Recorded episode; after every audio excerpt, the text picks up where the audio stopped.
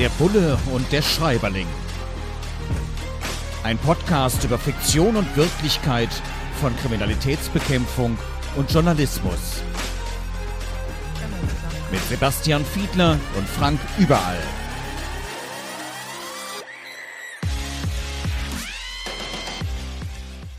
Der Bulle und der Schreiberling. Heute wieder mit einem neuen Werk und zwar von Vincent Cliche. Und wenn man ein Buch in diesen Zeiten richtig gut verkaufen möchte, schreibt man einfach noch Fitzek drauf. Sebastian Fitzek, Bestsellerautor.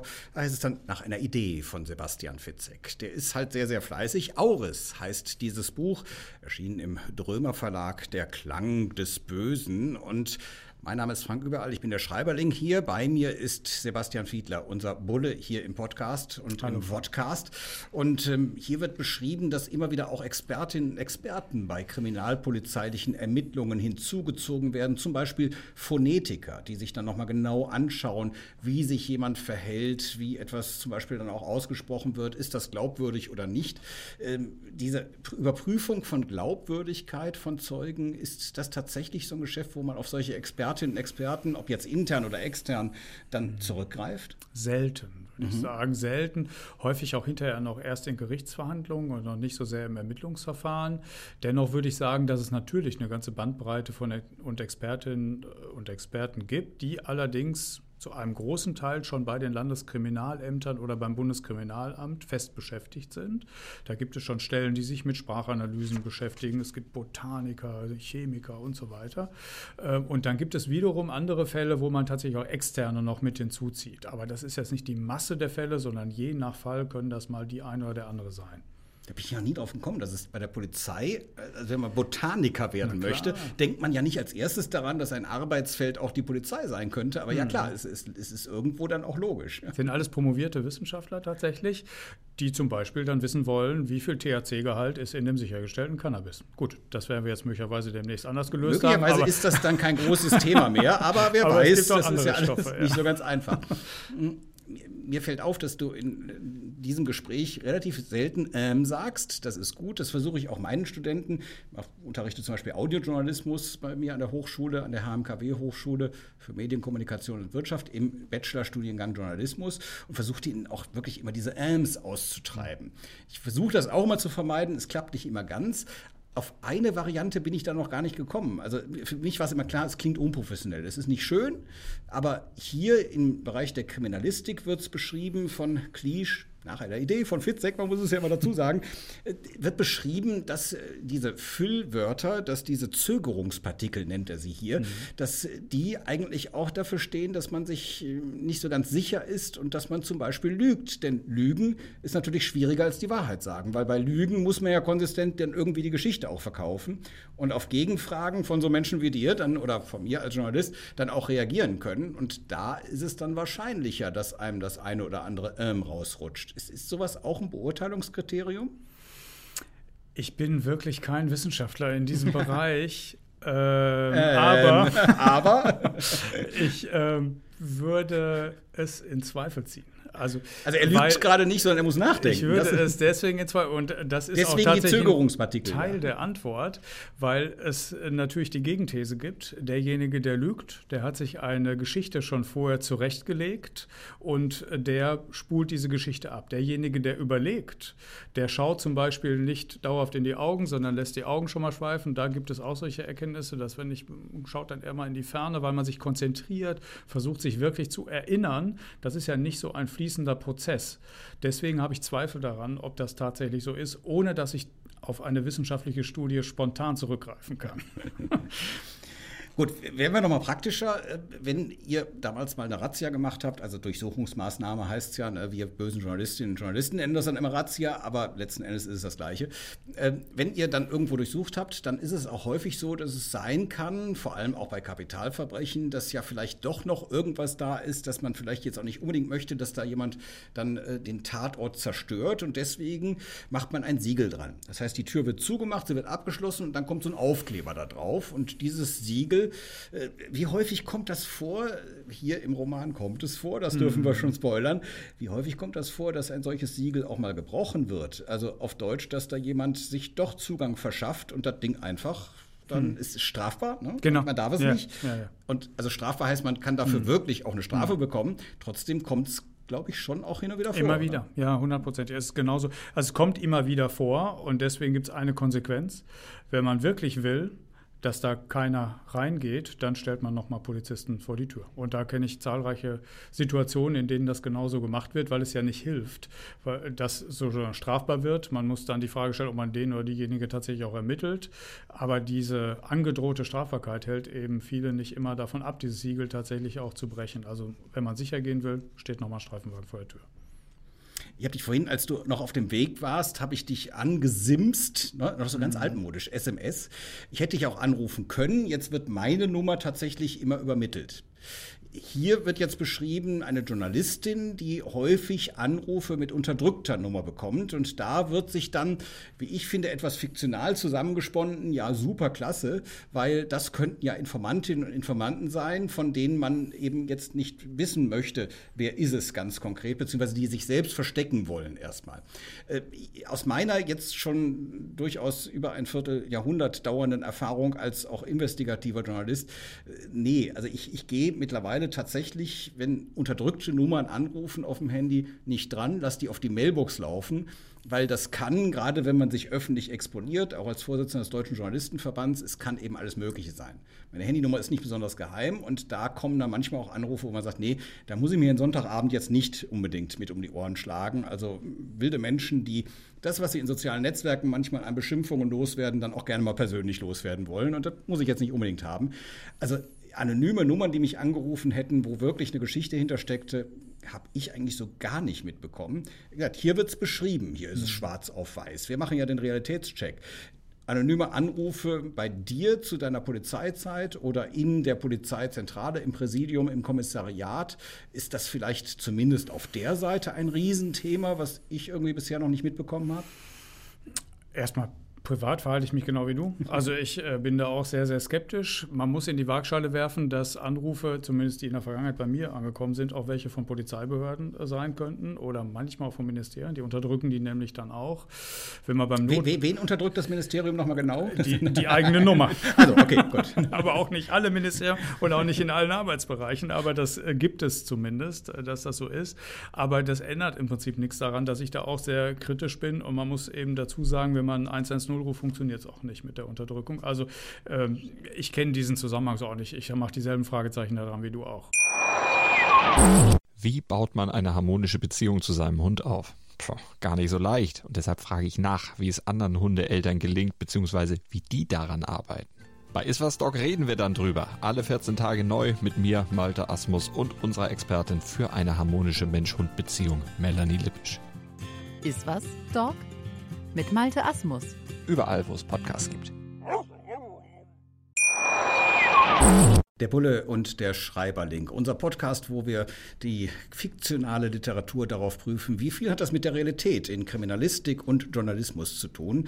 Von Vincent Cliche nach einer Idee von Sebastian Fitzek geht es heute um Auris, der Klang des Bösen. Ein Thriller, erschienen im Drömer Verlag. Und ein Motiv, das hier auftaucht, das immer wieder auftaucht, ist Zeugenschutz. Wir haben auch hier im Podcast schon häufiger darüber gesprochen. Aber ist es tatsächlich so einfach, jemanden sozusagen wirklich zu schützen, abzuschotten, in ein Zeugenschutzprogramm reinzubringen? Also wer wirklich was zum Beispiel über die Mafia zu erzählen hat, ich kann mir vorstellen, selbst bei kleineren Sachen kommt man, ja, da müsste mir aber auch helfen. Ist hier, hm. wie gesagt, auch Thema. Aber ich glaube, so einfach ist es dann auch nicht, da reinzukommen. Ne? Nein, es ist wahnsinnig aufwendig, das zu gewährleisten. Ich kann jetzt nicht äh, Details dazu erzählen, wie man das macht, aber das erklärt sich von sich heraus. Also wenn, wenn du das an deiner Situation spiegeln würdest, wenn du dir jetzt von heute auf morgen überlegen würdest, ich will nicht mehr gefunden werden, was du alles dann in die Wege leiten müsstest, um das zu organisieren. Ja? Äh, das ist also wahnsinnig aufwendig. Demzufolge sind das auch nur wenige Sachverhalte, wo man wirklich dann diese gesamten Polizeiressourcen investieren kann. Es gibt darunterliegend allerdings Möglichkeiten, man kann die Vertraulichkeit zusichern, das kann der Staatsanwalt, die Staatsanwältin machen, äh, sodass dein Name nicht sofort bekannt wird, aber Zeugenschutz ist nochmal eine ganz andere Kategorie. Also wenn ich mir das vorstelle jetzt so als, als an der Stelle Lichtfachmann, ja, also es fängt wahrscheinlich schon damit an, dass ich den Namen ändern muss, weil also das wird ja schon schwierig, gerade bei meinem so Namen. Ja, äh, du bist ja überall. Ja, okay, dieser Wortwitz sei genehmigt. Ja. Jetzt kann es aber trotzdem sein, dass ich irgendwann in meinem Leben, jetzt bin ich auch noch nicht so alt, äh, an einen Punkt komme, im Zeugenschutz zu sagen, ich will mein altes Leben zurück. Also mhm. ich, ich will hier nicht mhm. mehr irgendwo in den Karpaten sitzen unter ganz anderer Identität. Ich, nein, ich, ich will jetzt mal bei alten Freunden mich melden. Mhm. Ich will in meiner alten Hut, in meiner alten Umgebung sein. Ich will nicht mehr im Zeugenschutz sein. Das wird eben hier auch thematisiert. Aber das ist ja, glaube ich, dann noch schwieriger. Ne? Nee, dann bist du raus aus dem Zeugenschutz. So einfach okay. ist das. Dann gehst du halt ein Riesenrisiko ein. Ja, also wenn du dich an bestimmte Absprachen da nicht hältst oder wenn du zum Beispiel strafbar werden würdest oder es geht ja zuweilen auch um Leute, die, um Leute, die schon vorher sich strafbar gemacht haben, wenn die das dann wieder würden. Also unter bestimmten Bedingungen fliegst du dann eben raus aus dem Zeugenschutz und das äh, macht äh, das Ganze natürlich nicht leichter, aber äh, derjenige sollte sich bewusst sein, dass er sich nun definitiv in einer Gefahrensituation befindet, sonst wäre er nämlich gar nicht reingekommen in den Zeugenschutz.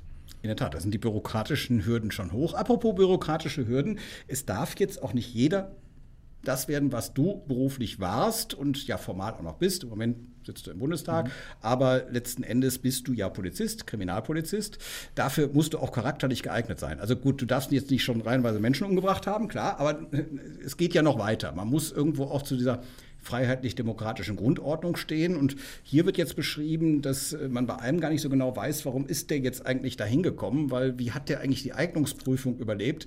Ähm, beziehungsweise ähm, warum ist er vielleicht auch nicht Polizist geworden? Wie gesagt, wir wollen ja nicht zu viel spoilern. Da wird gesagt, das Motiv ist bei dem hauptsächlich gewesen, dass er Macht über andere Leute ausüben wollte. Jetzt kann man das als Polizist ja. Und ganz ehrlich, ich habe auch schon Streifenkolleginnen und Kollegen von dir kennengelernt, da hat man schon sehr deutlich gemerkt, dass es denen hauptsächlich darum geht, es geht in jedem Berufsstand Menschen und Menschen. Es gibt solche und solche und es gibt gute und schlechte Tage, klar. Aber eigentlich muss ja sichergestellt werden, dass es eben nicht Menschen sind, die womöglich noch eine sadistische Ader haben und sich mal so richtig ausleben wollen. Und sie haben ja erfreulicherweise auch noch einen Knüppel dabei. Es ist ja sehr praktisch. Oder vielleicht sogar ein Taser. Mhm. Äh, wie, wie stellt man das eigentlich sicher? So gut wie möglich versucht man das sicherzustellen. Es gibt ja Auswahlverfahren, in denen eben diese Komponenten auch eine Rolle spielen. Und an der Konstruktion der Auswahlverfahren, an der Zusammenstellung der verschiedenen Testsituationen, die es dann so gibt, äh, wirken ja Psychologinnen und Psychologen mit vorher. Sie äh, bringen all ihre Erfahrungen mit ein, die sie aus der Forschung und aus der Wissenschaft eben wissen, um so etwas tatsächlich herauskriegen zu können. Das ist aber natürlich keine 100%-Angelegenheit, sondern und es kann natürlich auch passieren, dass solche Situationen, wie du sie jetzt gerade beschrieben hast, die wir alle nicht äh, wollen, später im Berufsleben irgendwann mal auftauchen. Das heißt, da muss sozusagen im Berufsalltag müssen Mechanismen gefunden werden, damit so etwas auffällt. Das sollte idealerweise der direkte Dienstvorgesetzte schon sehen und sollte dann intervenieren. Aber das ist natürlich die allerschlechteste Motivation von allen, die es gibt, um bei der Polizei zu arbeiten. In der Tat. Etwas, was hier auch bei Vincent Cleage beschrieben wird, ist etwas, was ich auch sehr, sehr gut nachvollziehen kann, dass man es ja immer wieder mit unterschiedlichen Menschen zu tun hat. Menschen, die unterschiedliches erlebt haben. Und wann kommt der Journalist, wann kommt der Kriminalpolizist? Dann, wenn es irgendwie anstrengend geworden ist. Oft negative Nachrichten auf unterschiedlichen Ebenen, aber es ist oft negativ und die Menschen, mit denen man da zu tun hat, haben zum Teil dann auch wirklich Heftiges erlebt. Mir ist es auch ein paar Mal passiert, dann mit Menschen zu tun zu haben, die beispielsweise Angehörige gerade bei einem Unglück verloren haben. Also mir schnürt sich da auch immer die Kehle zusammen. Es ist ganz, ganz schwierig, damit umzugehen. Häufig geht es, dass man dann auf so eine sachliche Ebene geht, dass man ihnen erklärt, was man weiß. Dafür sind die zum Teil auch unglaublich dankbar. Trotzdem ist es eine ganz komische Situation und das wird hier auch beschrieben, ein Kommissar, der eben immer wieder Menschen gegenüber sitzt, die unaussprechliche Dinge getan oder zumindest erlebt haben. Das ist wahrscheinlich, wenn man das so regelmäßig hat. Ich habe ja noch ganz viele andere Themen und muss mich nicht nur um sowas kümmern. Bei der Polizei, gerade bei der Kriminalpolizei, ist es ja viel häufiger so, dass man sozusagen ständig im Krimi lebt. Also in mhm. den Realkrimis und mit Situationen, mit Menschen, mit Erfahrungswelten konfrontiert wird, die ja einen schon echt richtig runterziehen können. Mit den schlimmsten Schattenseiten der Gesellschaft, so muss man das wirklich sagen. Also man erlebt da Dinge, die vielleicht können wir das mit diesen Büchern irgendwie vergleichen, vielfach wirklich schlimmer sind als alles, was jemals aufgeschrieben wurde. Also Dinge, die man sich nicht hat vorstellen können. Und genau deswegen ist es natürlich wichtig, wenn man in diesen Bereichen arbeitet, dass man solche na, Formate hat, wo man sich untereinander austauschen kann. Supervision ist ein so ein Stichwort, wo also professionell aufgearbeitet wird, was das mit einem macht. Und ich würde sagen, es macht mit jeder und jedem etwas. Und das sind insbesondere natürlich Situationen, wo du in Mordkommissariaten arbeitest, wo du mit Mord und Totschlag zu tun hast, mit Opfern, mit Angehörigen. Und natürlich dieses unfassbar schlimme Feld äh, sexualisierte Gewalt an Kindern wo du also nicht nur mit Bildern es zu tun hast, mit Opfern, mit Angehörigen, sondern auch mit Tönen. Das berichten viele, die da arbeiten.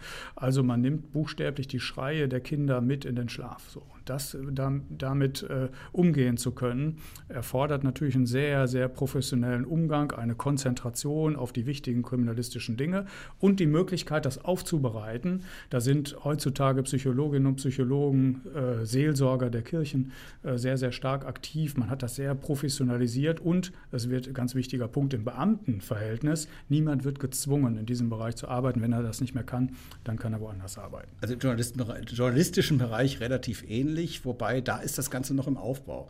Wir als Deutscher Journalistenverband DJV engagieren uns da auch und versuchen auch das Ganze etwas zu beflügeln, dass es für Kolleginnen und Kollegen in solchen Notsituationen, emotionalen, persönlichen Notsituationen dann tatsächlich auch Unterstützung gibt, ob es jetzt bei Terroranschlägen, bei großen Unglücken oder ähnlichem ist. Denn in der Vergangenheit hat man da tatsächlich nicht hingeguckt. Das ist erst noch ein recht, recht neuer Trend und das finde ich auch sehr, sehr wichtig, dass es da Unterstützung gibt.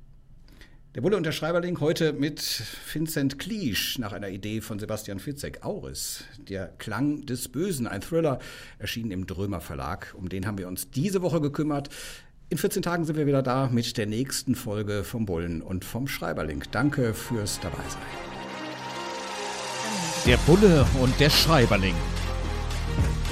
Ein Podcast über Fiktion und Wirklichkeit von Kriminalitätsbekämpfung und Journalismus mit Sebastian Fiedler und Frank Überall.